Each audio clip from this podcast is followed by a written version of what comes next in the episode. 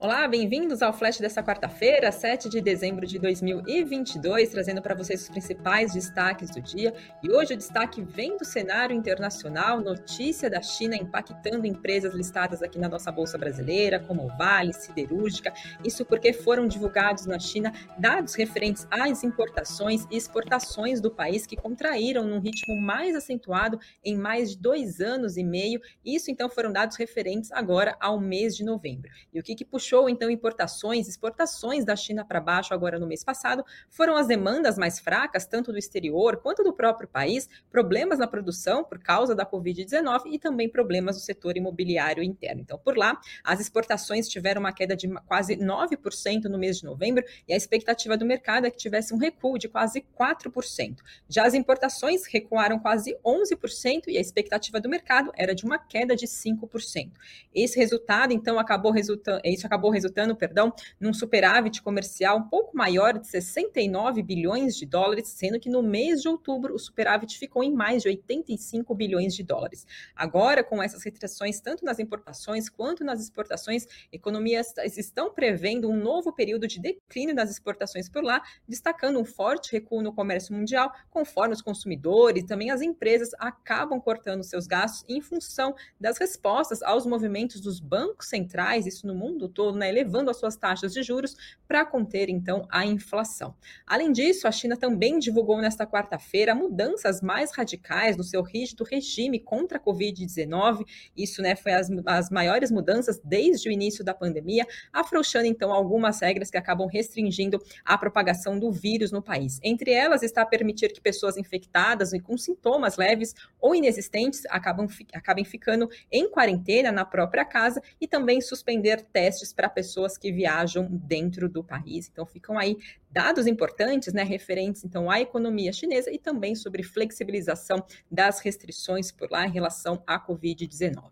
No cenário corporativo, nesta quarta-feira, a Vale anunciou que prevê produzir entre 310 e 320 milhões de toneladas de minério de ferro no próximo ano, ante 310 milhões de toneladas agora para 2022. A estimativa para o encerramento desse ano acabou ficando no limite inferior, então estimado pela companhia, da produção prevista agora para esse ano, que era também de 310 a 320 milhões de toneladas, e abaixo do que foi registrado pela companhia no ano de 2021. Naquele ano, a produção passou dos 315 milhões de toneladas. A Vale anunciou também redução nas suas projeções para níquel e cobre para o ano de 2023. Hoje, as ações da empresa caindo mais de 4% por volta do meio-dia, repercutindo a divulgação desses dados e, claro, também impactadas pelos dados mais fracos vindos da China.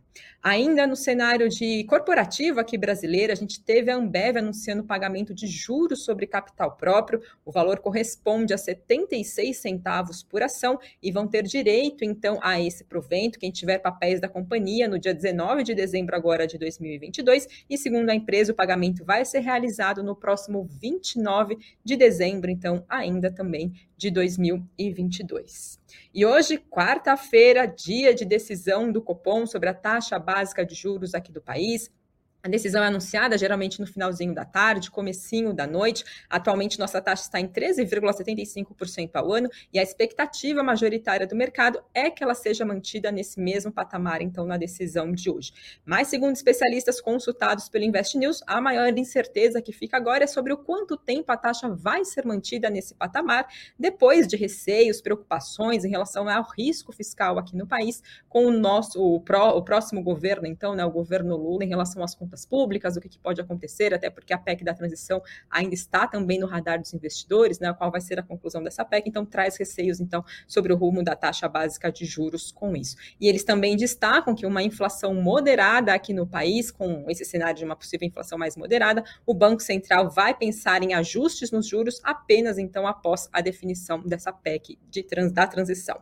E falando nela, o Senado pode votar ainda nessa quarta-feira essa PEC da transição numa sessão que está marcada marcada para as 4 horas da tarde de hoje. A Comissão de Constituição e Justiça do Senado aprovou no final de, da tarde de ontem, então, essa PEC, que é a proposta que acaba liberando o espaço no orçamento de 2023 para programas sociais e também um aumento real do salário mínimo aqui no país. A proposta aprovada, então, ela não retira o Bolsa Família do teto de gastos, mas acaba expandindo esse limite de teto em 145 bilhões de reais por dois anos para garantir o pagamento desse benefício. A PEC agora segue para dois, dois turnos de votação no plenário do Senado, onde serão necessários três quintos dos votos dos senadores, ou seja, 49 dos 81. Com essa medida, o governo eleito, então, poderá pagar o Bolsa Família, né, o nome do atual Auxílio Brasil, a partir do ano que vem, no valor de 600 reais mensais, mais um adicional de 150 reais mensais por criança que tenham idade até seis anos. E o impacto fiscal previsto dessa proposta é de 168 bilhões de reais, sendo 145 bilhões referentes ao Bolsa Família e cerca de 23 bilhões para investimentos. Esses são os destaques dessa quarta-feira e para mais informações, acesse investnews e acompanhe o fechamento do mercado no Boletim Invest News às seis e meia da tarde. Tchau, tchau.